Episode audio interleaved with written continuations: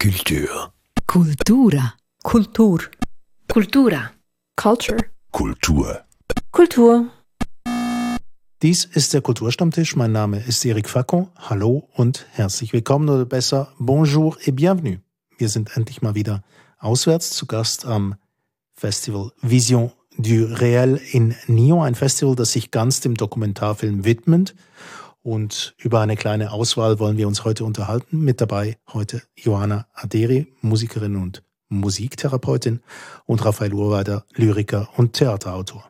Eine kleine Auswahl habe ich gesagt. Insgesamt sind es 142 Filme. Das ist wahnsinnig viel. Die sind hier zu sehen. Wiederum an einem hybriden Festival. Das ist den Umständen geschuldet. Ende der Woche soll dann das Publikum auch zugelassen sein, nicht nur die Professionals. Unsere Auswahl soll auch ein paar erzählerische Hauptstränge dieser Veranstaltung abbilden, denn der Dokumentarfilm als solches beinhaltet ja auch ein gewisses Maß an Realität, bildet sie ab und so kann es ein wenig verwundern, dass unser erstes Thema heute in dieser kurzen Auswahl die Migration, die Flucht ist. Flee das ist der Film, mit dem wir anfangen. Das ist ein dänischer Film. Er stand von Jonas Breuer Rasmussen und er handelt von der Flucht eines jungen Afghanen aus seinem Heimatland. Ein, eine wahre Geschichte, muss man sagen. Die Flucht mit Schleppern, die geht bis Dänemark. Und hinzu kommt als weiteres Problemfeld, dass die Hauptfigur homosexuell ist. Jetzt, Raphael, was an diesem Film hat dich so überzeugt? Also ich fand sicher die Machart sehr faszinierend. Das ist ein Film, der äh, auf das Mittel der Animation zurückgreift, um Unzeigbares und äh, auch zum Teil Unvorstellbares darzustellen. Ähm, ganz stark finde ich, dass die Animation auch je nach äh, Szene im Stil wechselt. Also wenn etwas für den ganz jungen äh, Hauptdarsteller traumatisch wird, dann wird das auch in Schwarz-Weiß dargestellt und sehr äh, unscharf und wirklich so albtraummäßig. Und ich fand auch eigentlich die sehr sanfte Art des Filmemachers, wie er auf diese Person zugeht, sehr schön. Also, dass er eigentlich fast wie eine Meditation mit dem, mit diesem Menschen macht und sagt, leg dich hin, schließ deine Augen und erinnere dich zurück und dann wird das wirklich fast so in einer, man hört es auch der Stimme an, dass der wirklich in seiner Erzählung versinkt und es mhm. ist auch, soweit ich weiß, das erste Mal, dass er diese Geschichte erzählt, so. Johanna, was meinst du zu diesem Film? Mich hat er auch sehr überzeugt. Was du schon gesagt hast, eben die Möglichkeit, Trauma darzustellen, das ist ja sonst unglaublich heikel im Film. Es wird eigentlich immer nur zu viel. Mhm. Und jetzt gelingt es mit diesem Schemenhaften. Wir müssen auch noch sagen, du hast ein bisschen Schwierigkeiten mit, mit Reden. Tut mir leid, ja, ja so ist es halt. So ist es halt. Äh, Pollen geplagt. Pollen geplagt. Und darum ein bisschen durch die Nase. Du machst ein bisschen kürzere Eben Sätze. nicht durch die Nase. Nicht durch die Nase, ach so, stimmt ja. Äh, ich leide nicht dran, darum weiß ich es nicht. Eben eine hybride Form, ganz neu ist das nicht. Wir haben das schon auch in der Schweiz gehabt, Chris the Swiss, dann gibt es so Filme wie Waltz with Bashir. Bashir ja, genau. genau. also das mhm. sind, sind nur ein paar Beispiele dafür, aber trotzdem ist es ähm, eine interessante Form, eben das Unzeigbare zeigen. Ja. Ja, und irgendwie haben wir hier ja auch das Gefühl, dass, dass wir diese Geschichten kennen auf eine Art. Also ja, ah, der ist geflüchtet aus Afghanistan und dann in Europa gelandet. Dann denkt man so, ja, ja, Schlepper, bla bla bla, weiß man doch, wie das geht. Aber wie unglaublich kompliziert diese Geschichte ist und, und wie er wie es mehrere Versuche gab und sie dann wieder zurückgeschickt werden und aber schon fast gestorben sind in einem Schiffcontainer und der war wie alt, irgendwie zehn Jahre alt oder nicht mal, vielleicht zehn, elf Jahre. Und das ist ja, und dann wagen sie es trotzdem nochmal, so eine Reise anzutreten. Also es ist schon unglaublich. Und, und eben, dass das von Afghanistan über Moskau geht, würde man sich ja hier auch nicht unbedingt denken. Dabei macht es natürlich historisch irgendwie Sinn, nicht? Mhm.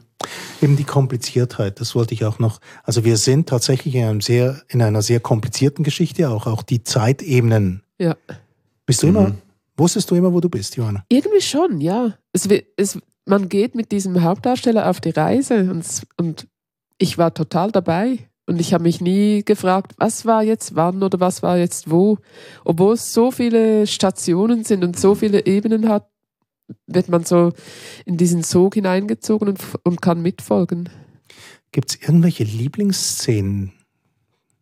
Also ich erzähle euch mal eine, oder? Und das ist Mhm. irgendwie der Zufall schreibt äh, manchmal Geschichte. Also ähm, er ist mit seinem großen Bruder in Moskau, soweit haben sie es geschafft und dann am Tag, als der McDonald's eröffnet wird, an den kann ich mich sogar noch erinnern, ähm, das kapitalistische Symbol in der kommunistischen Hauptstadt wird also dort eröffnet und, und zieht ganz viele Leute an und sie werden dann verhaftet. Mhm. Am Mhm. gleichen Tag. Ja, ja, Das genau. finde ich eine unglaublich starke Szene und das, was Ja. darauf folgt, gerade Ja, nochmal. Genau. Ich fand am Schluss eine Szene gegen Ende sehr, sehr eindrücklich, als er mit seinem Verlobten ein Haus auf dem Land anschauen geht, weil der Verlobte möchte sich da niederlassen.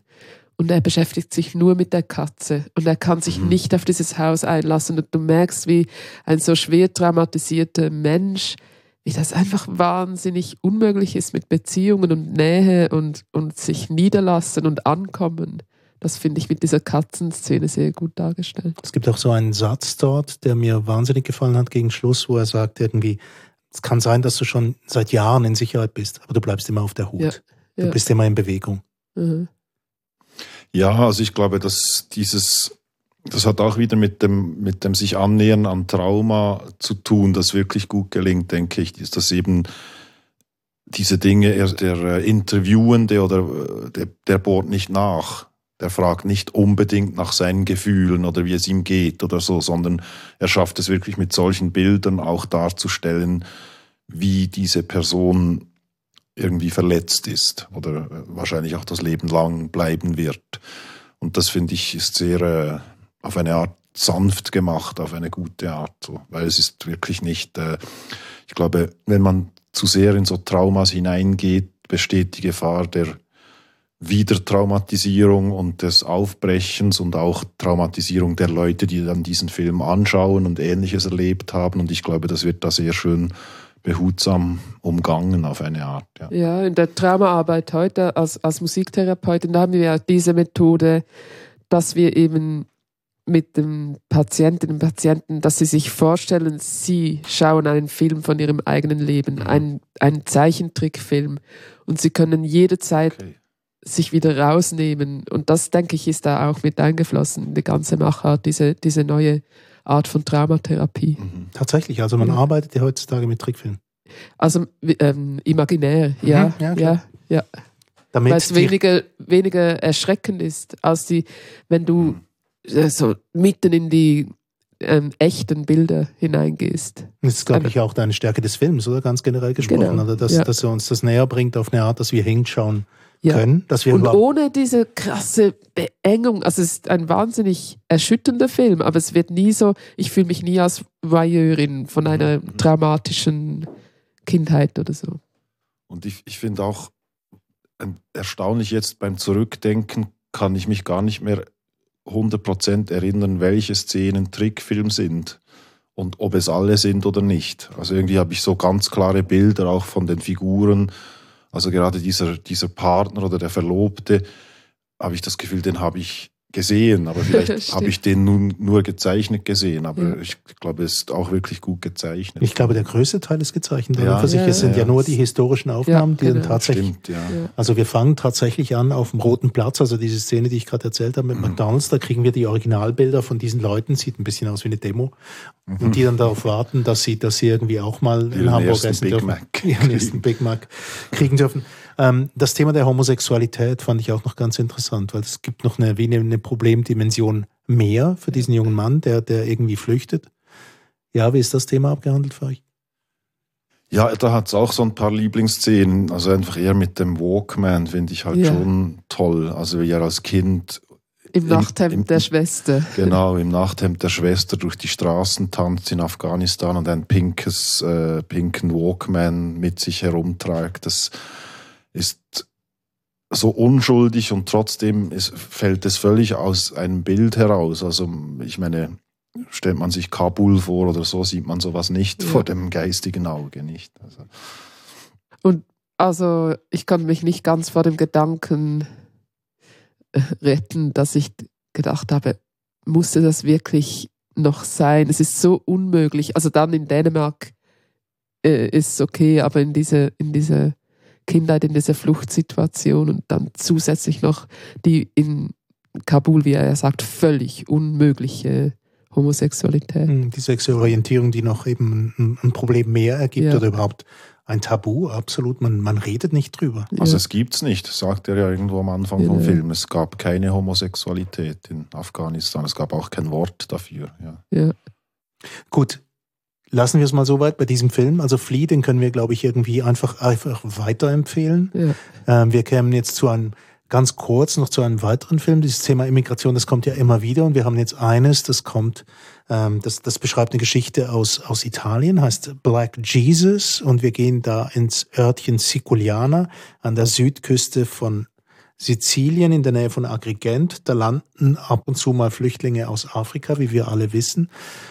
Und gleichzeitig gibt, ist das eine, eine streng religiöse Gemeinschaft, hat man das Gefühl. Also die Gesellschaft dort ist sehr stark katholisch geprägt. Und eines der Rituale ist, dass man an- bei der Prozession einen schwarzen Jesus mit sich herumträgt, der quasi die Sünden der Menschheit abnimmt und darum schwarz ist. Und ähm, ja, das Lustige daran ist, dass diese schwarzen äh, Emigranten, diese Flüchtlinge aus Afrika, die gelandet sind, ähm, quasi sich einführen möchten bei der Gesellschaft, indem sie mithelfen, diesen Jesus zu tragen. Eine, eine kleine Parabel auf den Rassismus, kann man sagen.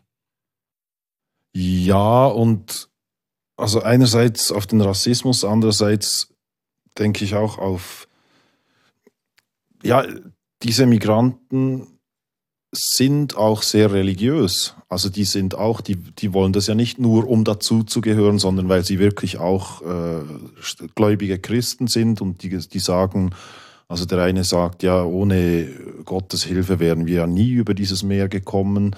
Und äh, es ist ihnen ein Anliegen, am religiösen Leben teilzunehmen in dem Dorf, in dem sie gestrandet sind. Und es ist auch vielleicht ein, ein ernüchterndes Bild, über das Religion eben nicht unbedingt nur verbindet, sondern auch Trend, ganz trennt, stark. obwohl es die gleiche Religion ist. Aber äh, und es ist schön auch, wie, wie diese, ähm, ich glaube, die, die einen reden Wolof, also sind wahrscheinlich aus Senegal Ja, oder, oder Gambia. Französisch, ja, genau. Äh, und wie die so sagen, ja, die haben hier einen schwarzen, die beten einen schwarzen Menschen aus Holz an, aber wir sind lebendige Menschen und uns hassen sie. Und das finde ich schon eine, eine starke Aussage, nicht? Also, Mhm. Nun, denn dieser Film Black Jesus, ähm, auch empfehlenswert, von Luca Lucchesi, ein, ein italienischer Regisseur, der stammt aus Siculiana. Wim Wenders ist übrigens der Produzent, das muss man auch noch sagen dazu. Also es ist wirklich auch mit prominenter Unterstützung entstanden. Ähm, nun wollen wir weitergehen zu dem Film, den du herausgesucht hast, Johanna, den du ähm, eigentlich genauer ein bisschen vorstellen willst, und zwar von einer anderen Insel, nicht im Süden von Europa. Wir wechseln dieses Mal in den hohen Norden nach Island. Und dieser Film, der heißt Lobster Soup, ganz eine andere Geschichte. Und dieser Film, äh, der stammt von Pepe Andreu und Rafael Moles und ist, die Namen sagen es, eine spanische, aber auch isländisch und litauische Koproduktion. Und darin geht es ebenfalls um Hummersuppe. Und das Ganze ähm, spielt in einem in einer kleinen Ortschaft namens Grindavik und im Zentrum ist da ein Café und das heißt Brikjan Café und dort treffen sich immer ein paar alte Männer, um zu sprechen, um zu reden über die Welt. Warum hat er dir denn so gefallen, Johanna? Also einerseits sind es die unglaublich starken Bilder. Es sind Bilder, die ich wirklich riechen kann. Ich rieche diesen Fisch, ich rieche die Hummersuppe, die Ausdünstung der alten Männer und, und den Schnee. Ähm, und dann kommt das Tempo, also das entschleunigte Tempo dazu. Es ist wirklich ein ganz langsamer Film. Eine starke Geschichte, aber ohne dass eigentlich wahnsinnig viel passiert. Mhm. Das hat mir sehr gefallen. Die Langsamkeit. Ja, Ich dachte anfangs, ja, mir wird es ein bisschen langweilig hier, aber mit der Zeit merkt man, das gehört wahrscheinlich dazu. Ich denke auch, dass dieser Film, also das darf, ich weiß nicht, ob ich das sagen darf, aber ich finde ihn auch ein bisschen exemplarisch jetzt für die für dieses Festival. Also ich habe sehr viele Dinge gesehen, die die dieser Film vereint. Also eben so dieses das Menschenleere, sehr viele alte Menschen, äh, auf eine Art Globalisierung im ganz Kleinen, also dass eben Also es, es kommt ja dann auch noch, es kommen Investoren, die plötzlich Interesse haben, weil dieses, dieses komische kleine Café plötzlich berühmt wird wegen, Wegen dieser, Hummersuppe, wegen genau. dieser Hummersuppe und dann kommen da Touristen aus aller Welt, die wollen diese Hummersuppe essen und am Anfang vom Film sagt sie, ja, ja, wir haben zuerst nur freitags Hummersuppe gemacht und jetzt müssen wir jeden Tag und dann reden sie auch darüber, dass es jetzt plötzlich nicht mehr genug Hummer gibt äh, im, im Meer und auch das Tempo, also ich, ich habe schon das Gefühl, dass es auch mit der Zeit, mit unserer jetzigen Zeit zu tun hat, dass man so viele Leere sieht und so viel Stille miterlebt und, äh, und eine gewisse Entschleunigung. Das war ja auch, ich meine, das letzte Jahr war ja eigentlich so. Das Jahr der Entschleunigung. Ja, schon ein bisschen. Ne? Und auch, dass alte Leute irgendwo ins Zentrum rücken, auch der Aufmerksamkeit. Alte Leute, alte Männer, muss man jetzt sagen. Ah, ja, Ja, das hat mich natürlich auch irgendwie fasziniert am Film. Es ist für mich eine völlig, eine, eine Gesellschaft, diese Männergesellschaft, zu der ich sicher keinen Zugang habe und ihn auch nie kriegen werde. Es ist für mich eine abgeschottete Welt und ich denke, dass sie auch, dass es, ja, das jetzt spielt es in Island, aber eigentlich gibt es das ja fast überall, diese Männer, die, die sich treffen täglich zum Spielen oder Kaffee trinken, reden. Mir gefällt auch sehr, dass sie dass es immer eine Stunde dauert, bis sie das Problem der Welt gelöst haben. und dann am nächsten Morgen beginnen sie von vorn und kommen auf eine ganz andere Lösung. Mm, Also die Probleme, die Sie besprechen, die sind alles Mögliche, oder? Von, Ja. vom, vom äh, Internationalen Gerichtshof über eben Fangquoten für Fische, Mhm. ähm, über Sex, Ja, Zu- halt zum Altwerden. Ja. Und sie haben einfach auch so, sie haben schon etwas Verspieltes. Also irgendwie hat man das Gefühl, dass sie sich so gewohnt sind, dass nichts läuft. Dass eigentlich, ja, sie machen so wie Dichterwettstreit auch noch manchmal, dass sie sich so und, und, und einer sagt dann den gleichen Vers zweimal, finde ich auch schön. Also so im, im Film, dass, dass es irgendwie klar wird, ja, sie wiederholen sich natürlich auch oft in ihren, in ihren äh, Scherzen und so, aber es ist, das ist, äh, ja, liebevoll gemacht. Ich glaube? Wiederholung ist ein gutes Stichwort für so für, für eine Gesellschaft, die eigentlich gleich bleibt. Sie haben ja dann auch diese Chronicle Nights, Mhm. wo sie sich immer wieder die alten Heldengeschichten erzählen, wie das wahrscheinlich in jeder oralen Gesellschaft äh, gemacht wird, äh, die eigene Geschichte sich selber wieder erzählen, zu wissen, wer man ist. Also ich finde es noch interessant, dass man ja allgemein annimmt, dass die Leute im Norden nicht so gesprächig sind, aber diese, diese sechs Herren, die da rumsitzen, ähm, die sind durchaus miteinander sehr vertraut und scheinen irgendwie auch ähm, mühelos vor der Kamera irgendwas erzählen zu Ja. können. Mhm. Ja. Und das, ich finde es auch für mich persönlich schön, dass ich das gesehen habe und ich weiß, dass ich selbst dort nicht hinreisen muss. Nein, unbedingt. ehrlich? Ja. Also ich war einen kurzen Moment tatsächlich herausgefordert. Ich habe plötzlich einen Moment dann gedacht, es wäre noch lustig, dieses Café mal anzugucken und die Ja. Hummersuppe zu probieren. Ah, Die Suppe würde ich gerne probieren. Also mich hat es schon auch so ein bisschen dran erinnert, wenn du so am Reisen bist und du findest so einen Ort, der ganz authentisch ist, dieses Glück Mhm. der Reisenden, ah jetzt, das sucht man ja dann immer und findet es eigentlich selten. Dann hier im Film fragt man sich dann, ja, ha- haben jetzt diese Touristen eigentlich wirklich das Recht, da auch einen Teil Mhm. abzukriegen davon? Oder ja, es wirft dann so auf den Sinn und Unsinn des Tourismus auch zurück. Mhm. Ja, ist auch ein Riesenproblem ja heute, dass eben dann immer so diese Geheimtipps sofort nicht mehr geheim sind. Ja, weil mit sie- den Influencern. Oder Ja. eigentlich geschieht ihnen ja dieses Schicksal. Sie werden eigentlich zu mit diesem TripAdvisor fünf Sterne voll gehypt und plötzlich Mhm. ist dieser unspektakuläre, authentische Ort ein Ort, den man abhaken kann auf seine To-Do-List, auf seine Bucket-List. Ja, weil so viel gibt es wahrscheinlich dort nicht zu tun in der Gegend auch. Also, ja, also, komm, du hast den Norden nicht so gern. Ja. Ja, lassen wir das mal auf der Seite. Aber jedenfalls, ähm, ein Problem ist auch noch angesprochen. Also zum Schluss wird ja dieses Café verkauft. Also es wird dann Mhm. plötzlich Ja. etwas ganz anderes draus noch. Es ist ja nicht nur eine Geschichte von sechs Männern, die älter werden. Einer stirbt ja am Schluss und einer landet im Altersheim. Also es ist dann auch mitunter auch sehr traurig. Mhm. Und es verknüpft sich aber auch mit der Geschichte dieses Cafés. Dieses Café, das dann verkauft wird. Ja, man weiß von Anfang an, dass diese Gemeinschaft, so wie sie jetzt ist, befristet nur noch da sein wird und dass es sie nie mehr wieder geben wird, so wie sie jetzt war. Mhm. Und das ist ja ein Gefühl, das wir alle kennen. seit wir zum ersten Mal in, in die Ferienkolonie gefahren sind, wissen wir ja, irgendwann endet das und es ist nie mehr, es kommt nie mehr zurück. Und, und als dann das Klavier rausgerollt wird aus dem Café, hatte ich echt ein, ein paar Tränen in den Augen. Ja, und das ist eben auch, finde ich, für dieses Festival bezeichnend, dass das die persönlichen Geschichten immer auch Weltgeschichte sind und immer auch politische Geschichte und immer auch Wirtschaft. Also es spielt da mit rein. Das ist ja wie bei beim anderen, bei anderen Inselfilmen, die wir mhm. gesehen haben. Dass plötzlich irgendein Mechanismus, eben fünf Sterne auf TripAdvisor, hat die Folge, dass dann dies, dass jemand dort investieren will. Aber das Komische ist ja dran, dass wir, dass wir da tatsächlich mit der, mit der Kamera ganz nah drauf gehen, mhm. auf die Weltkarte. Ja. Mhm. Oder?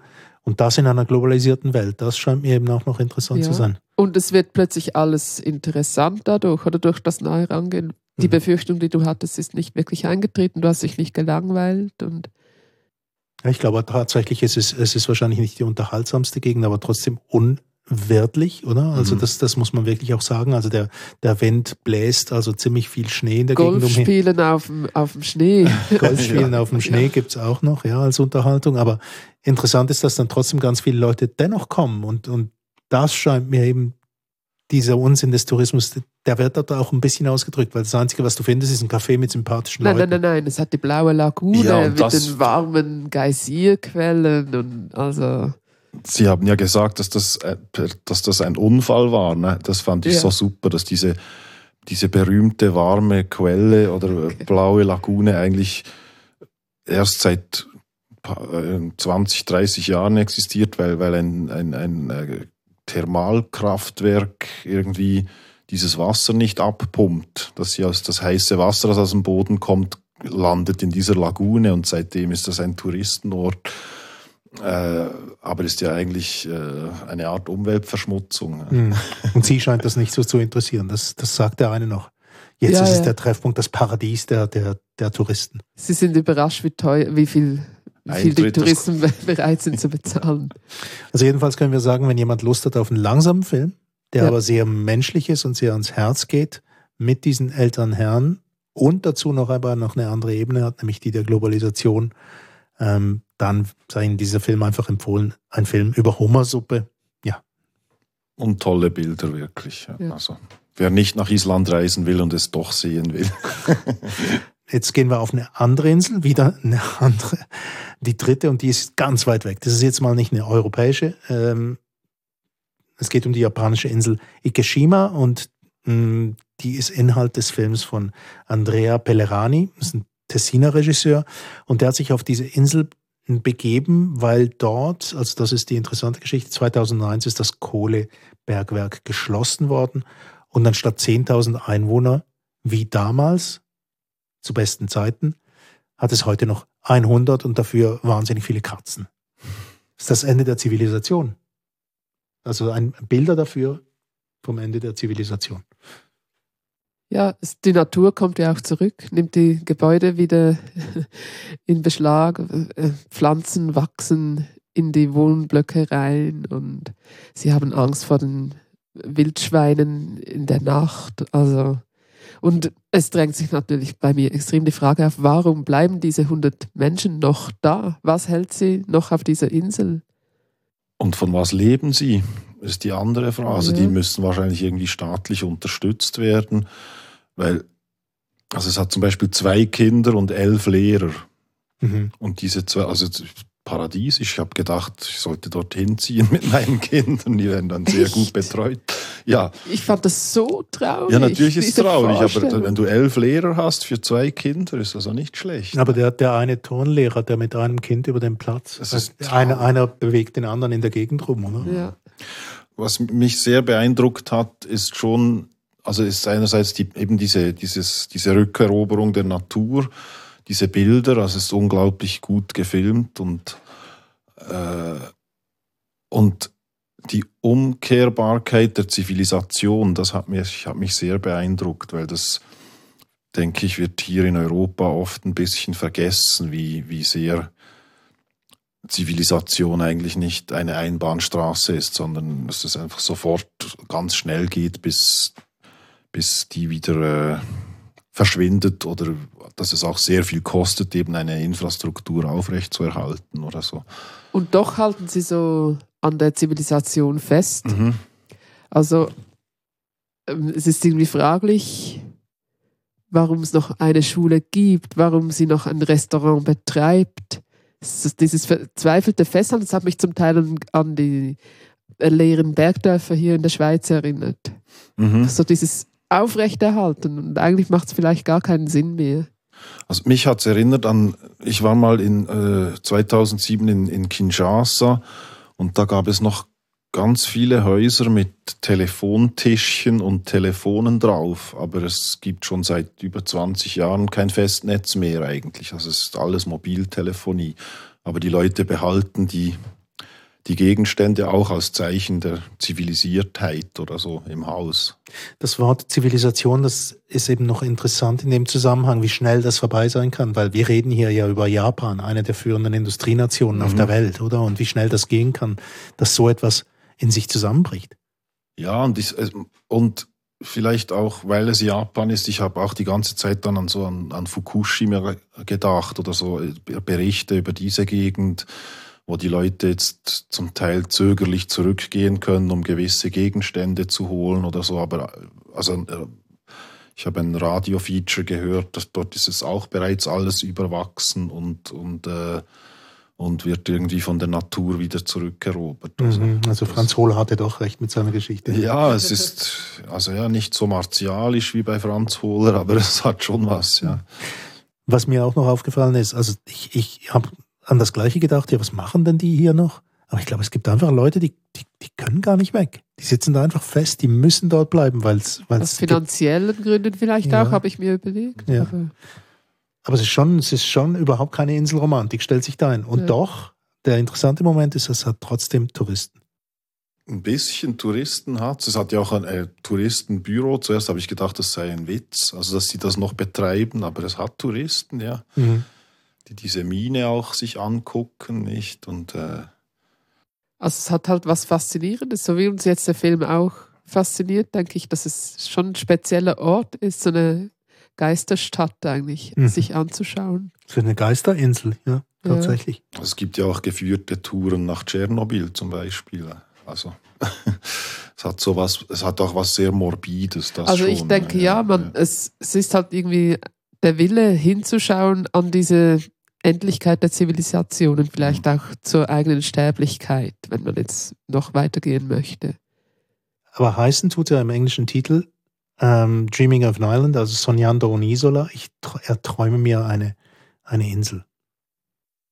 Seltsamer Titel, ja. Ja. ähm, hat vielleicht mit dem Traum, der, der vorbei ist, zu tun. Also der Traum des, der, des Kohlezeitalters und der Mechanisierung und, und der eben, dass man gesagt hat, da müssen jetzt 10.000 Leute hin und da macht man eine riesen und dann kommt eben zuerst die Endlichkeit der Kohle und dann kommt die Endlichkeit der, der Zivilisation gleich. Mhm. Also wir kommen eigentlich dazu, als der Traum bereits vorbei Mhm. ist, vielleicht. Denke ich auch. Und gleichzeitig hat aber der ganze Film ja auch etwas sehr Poetisches und Verträumtes. Und man hat nicht unbedingt das Gefühl, die Leute sind sehr unglücklich, die, die 100 Zurückgebliebenen. Nicht zurückgebliebenen, doch ja, auf der Insel gebliebenen. Ja. Erst eigentlich durch ihre Erzählungen wird klar, dass zum Beispiel die Restaurantbetreiberin, dass es wirklich schwierig ist und Mhm. sie nicht weiß, wie weiter. Aber wenn man ihr einfach so zuschaut, hat man das Gefühl, es ist eigentlich eine ganz zufriedene ältere Frau. Mhm. Die sich um die Katzen kümmert. Das Ja. finde ich auch seltsam, dass, dann, dass sie dann noch die Katzen füttern. Mhm. Es hat schon Millionen von Katzen und doch werden die noch gefüttert. Und diese ganzen Häuser, die da immer noch stehen und, und Ja. Zusammenbrechen und in der Mitte in so einem Hochhaus hat es irgendwo noch eine Wohnung im, im fünften Stock, die noch Ja. bewohnt ist. Und dass sie eben die in die riesige Schule hineingehen, um dieses eine Kind zu unterrichten. Warum machen sie das nicht irgendwo zu Hause oder so? Und Aber sie, sie tragen sogar noch die Lehrer-Badges Ja. um den Hals und irgendwie, ja. Es hat schon es ist eine Inszenierung. Ja. Aber man hat das Gefühl, die Form muss jedenfalls bewahrt sein. Ja. Auch ein Film, den wir mit, mit, äh, mit viel Freude gesehen haben. Jetzt gibt es einen Parallelen dazu. Ähm, und zwar heißt der Ostrov. Das ist eine Insel im Kaspischen Meer und hier auch hier lebt eine Handvoll Bewohner. Hier in diesem Fall ohne Straße. Das hat es in Japan noch.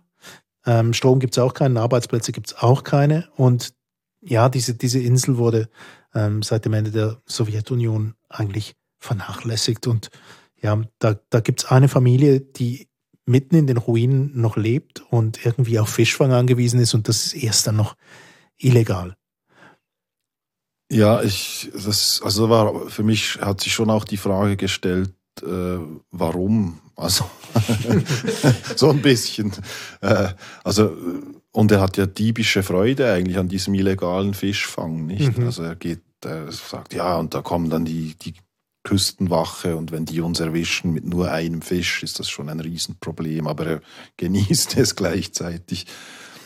Und ja, aber es ist auch landschaftlich wieder extrem interessant auf eine Art. Also ich hatte keine Ahnung, wie das dort so aussieht. Also und, und diese, ja, ein Teil der Familie lebt ja irgendwo weit weg in einer Stadt und kommt dann zu Besuch und die bringen dann auch ein paar Sachen mit, aber es ist schon auch so, ja, es hat mich eher von der, von der ganzen Anlage eher so an die Südsee erinnert. Ich weiß nicht warum. Also, ja, weil alles so provisorisch auch ausschaut, nicht die Bewohnung und also die, ich meine, die, die, das Haus und, und diese uralten Motorräder, die sie fahren und so. Aber was ich an beiden dann interessant finde, ist, dass wir es ja romantisieren, wenn, wenn es so ein mhm. Walden ist oder so, dann finden wir das okay wenn jemand aussteigt aus der Zivilisation, mhm, mhm, aber wenn jemand quasi ausfadet, dann ist es irgendwie nicht okay in unserer Wahrnehmung. Warum eigentlich? Sehr gute Frage. Vielleicht, weil es etwas mit freiem Willen zu tun hat, nicht? Ja. Also Oder vielleicht mögen wir einfach nicht zuschauen. Vielleicht mögen wir diesem Prozess nicht zuschauen, dem mhm. Prozess des, des Untergangs es hat schon was von Untergang. Also ich meine, ich glaube nicht, dass dann die Kinder dieses Fischers dort bleiben werden. Also es ist wahrscheinlich schon so, so der, der, der letzte Mensch. Hat auch so was Endzeitstimmung auch wieder, nicht? Mhm. Ja. Also schon überraschend, dass das dort ist. Und ja, jeder Mensch braucht eine Insel. Wir kennen das alles, oder? Also da wird doch ein, auch eine gewisse Romantik evoziert.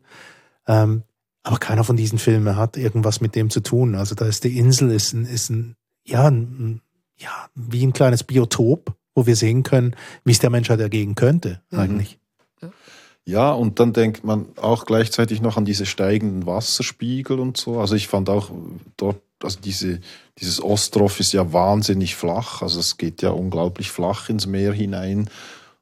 Und da denkst du, ja, 50 Zentimeter und wahrscheinlich wäre die Insel praktisch weg, nicht? Also es kommt dann auch noch dazu. Also. Es gibt einfach einen Moment in diesem Film, in dem der Ort wirklich schön aussieht. Das ist der Tag, an dem die Sonne mal scheint. Mhm. Und das ist dann gerade so ein Feiertag in Russland. Und dann putzen sich alle heraus und es gibt ein Festmahl und dann verschwindet es wieder. Mhm. Ja, aber irgendwie fragt man sich doch auch, was braucht denn der Mensch eigentlich? Also fühlt man sich dann auf einer Insel mehr gefangen als zum Beispiel im mittleren Westen von Amerika oder so. Also was macht es aus? Also ja, dieses Elend gibt es ja eigentlich ganz vielen Orten oder diese, dieses, dieses Abgeschiedene, dieses Wo man Leere. vermeintlich weg kann, aber bei der Insel ja, ist das so symbolisch, du kommst hier nicht weg. Mhm, vielleicht ist es das, dass so viel Wasser darum herum ist ja. und äh, aber dieses Gefühl festzusetzen irgendwo, zum Beispiel jetzt auf einer Insel, kennt ihr das? Ja, ich, ich war mal auf, auf einer Insel, die keinen kein Hafen hat, also nur, nur ein Pier. Und dann hat es ein paar Tage lang einfach, also es hat einen Sturm, ziemlich hohe Wellen und dann konnte einfach kein Schiff anlegen. Und dann waren die Leute, die dort sind, mussten einfach bleiben, bis dieser Sturm vorbei ist. Ich hatte aber weder Geld noch ein Hotel und habe dann am Strand übernachtet und so. Und da hatte ich schon nach zwei Tagen hatte ich ein sehr ungutes Gefühl.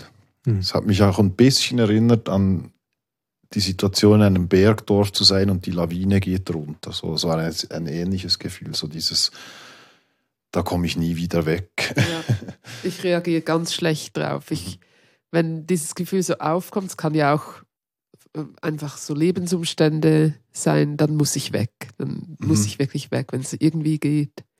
Also ich bin eher so, habe schon an vielen Stationen ge gewohnt und Mhm. möchte mich nicht einsperren lassen. Aber eben dieses Festsitzen, das Interessante ist, dass du schon beschreibst, nach zwei Tagen hast du ein bisschen den Koller gekriegt, aber du hast natürlich immer noch im Hinterkopf, sobald das Wet- Wetter besser ist, dann komme ich hier weg. Ja, ja, genau. Aber es gibt trotzdem Leute, die dann bleiben müssen, oder? Das sind die in Ostrov und in Geshima vielleicht. Mhm. Wer weiß es. Gut, das waren ein paar Filme über, über Inseln. Ich möchte ganz zum Schluss noch einen erwähnen, der mir besonders am Herzen liegt. Io Resto, Michele Aiello, This is my place heißt er, glaube ich, auf Englisch. Hm, Finde ich, heißt nicht ganz dasselbe. Mhm. Ähm, schlechte Mhm. oder nicht ganz passende von mir aus gesehene Adaptation eines Titels. Ähm, spielt in Brescia im März 2020 und eigentlich ahnen wir jetzt schon, was kommt. Brescia war das Zentrum für Covid-Erkrankungen in Italien. Und wir sind dabei, wie wir im, im öffentlichen Krankenhaus der Stadt. Und das wird plötzlich irgendwie von Kranken überschwemmt. Und es ist in der Tradition des Direktfilms, also Direct Cinema, ähm, gedreht. Und Michele Aiello, dieser, dieser Regisseur, der hat wirklich einen sehr bewegenden Film gemacht und auch sehr aufwühlend. Also es ist wirklich irgendwie eine, eine kollektive Tragödie. Also ich fand es wirklich sehr schwierig, die- diesen Film zu gucken. Ich habe ich hab mich gezwungen, den ganzen zu schauen, weil er ist also direkt nicht nur in der Machart, sondern auch er kommt direkt bei einem an. Also ich finde, es ist ein Film, der ja, der sollte eigentlich vielen Corona-Skeptikern verschrieben werden als Gegenmittel sozusagen, weil es hat nichts Überhöhtes, nichts Beschönigendes, nichts Dramatisches, sondern es ist einfach eine furchtbare Situation. Und äh, es ist auch, also ich finde es wahnsinnig, dass ein Filmemacher in dieser, diesem Moment auf die Idee kommt, dorthin zu gehen und einen Film zu machen. Äh, schon das finde ich eigentlich Wahnsinn. Und äh, ja, es ist, also brutal, weil du merkst auch am Anfang, die Leute im Spital wissen nicht, mit was sie es zu tun haben. Sie sind wirklich absolut, sie haben keine Ahnung, was jetzt genau die Symptome sind, was, wie, wie gefährlich das, das ist, aber es, äh, sie sind sehr, also sie haben auch im Umgang mit den, mit den Angehörigen und so ist das wahnsinnig schwierig, nicht? Also. Also ich habe es nicht geschafft, den ganzen Film mir anzuschauen. Ich habe mich wie gefragt, warum muss ich das machen? Das Argument, okay, für Corona-Skeptiker zählt vielleicht. Ich persönlich, ich, ich denke, ich weiß, es war schrecklich oder ist auch immer noch schrecklich und ich muss es mir wie nie, nicht anschauen. So nah, so direkt. Ich habe keinen Mehrgewinn da, daraus. Ja, also ich habe ich hab ihn angeschaut, ich habe ihn ganz angeguckt, ich fand es schmerzvoll, ähm, weil es einem doch immer noch die, denke ich jetzt mal, die Dimension öffnet, tatsächlich so geht's dann ab. Oder? Ähm, ganz viel Leid und Schmerz versteckt sich ja immer so ein bisschen hinter Statistiken. Oder? Und die kriegt man hier nicht. Also wir hören irgendwann mal eine Ratedurchsage und so und so viele Leute sind krank und so weiter und so fort, aber du bist immer bei diesen Leuten, die krank sind. Und was ich auch noch schön fand, es gab auch die, die positiven Fälle, bei denen Leute das überlebt haben und das gut überlebt haben. Und mit denen hört er eigentlich auf, mit einem Zeichen der Hoffnung. Zum Glück, ja. Ja, sonst wäre es, glaube ich, wirklich. Also ich, äh, ich finde es interessant, dieses, dieses Konzept Direct Cinema, weil, weil trotzdem ist ja die Dramaturgie des Filmes extrem gesteuert und gemacht, also auch gut gemacht. Das, man kriegt wirklich Schicksale mit und man, man, es gibt ein paar Patienten und Pflegerinnen, die, die man ins Herz schließt plötzlich. Nach ein paar, nach 20 Minuten kennt, äh, kenn, habe ich Leute gekannt plötzlich in diesem Spital und auch, auch der Arzt, der dann so äh, an seinem freien Tag illegalerweise mit dem Motorrad in der Gegend rumfährt und die Polizei hält ihn an und äh, wollen ihn büßen und dann sagt er, ja, er sei eben da in dem in der Intensive Care in, in Brescia. Und dann salutieren die Polizisten, aber gehen auch gleichzeitig einen Schritt zurück, also fürchten sich vor ihm. Und das fand ich schon auch so ein es hat viele menschliche Momente, so die, die aber wirklich, also ja, die, die es nicht wirklich erträglicher machen, aber die einfach schon auch, also ich stelle mir auch die Arbeit an dem Film, also die müssen ja auch alle voll in Mhm. Vollmontur, weil die, das ganze Personal und alle sind ja in, in, in Hazmat-Suits und also Schutzanzügen und Doppelmaske, Visier und die haben das ja alles so filmen müssen wahrscheinlich. Also von dem her eine krasse Arbeit. Und dazu noch, die haben wahrscheinlich sehr viel mehr aufgenommen, auch die waren Tage und Wochen Ja, dort drin. Und und wussten auch nicht, wie ansteckend das, das Ding ist und ob das wirklich, also die, es gibt ja auch den Moment, wo sich das Pflegepersonal testet und dann aufs Testresultat wartet, auch so ein sehr banger Moment und niemand weiß genau, ob diese Schutzmaßnahmen genügend sind oder nicht. Also, Hm. Ja, also ich verstehe, ich verstehe jeden, der sagt, ähm, eigentlich unerträglich. Trotzdem ein starkes Dokument und wie du gesagt Mhm. hast, äh, Raphael, wirklich etwas, das man an Corona-Skeptikern mal äh, vorführen sollte. Ähm, vielleicht würden sie sich dann überzeugen können, dass vielleicht doch nicht alles stimmt an irgendwelchen anderen Theorien. Jedenfalls haben wir versucht, ein bisschen so ähm, wie den Puls zu nehmen an diesem Festival, an diesem äh, Vision du Réel in Nyon, das Dokumentarfilmfestival, das dieses Mal in einer hybriden Ausgabe stattfindet. Ähm, unter diesen vielen Filmen, 142 habe ich eingangs gesagt, haben wir ein paar ausgelesen und zwar äh, und diese besprochen mit Johanna Aderi und Raphael Urweider. Mein Name ist Eric Facon.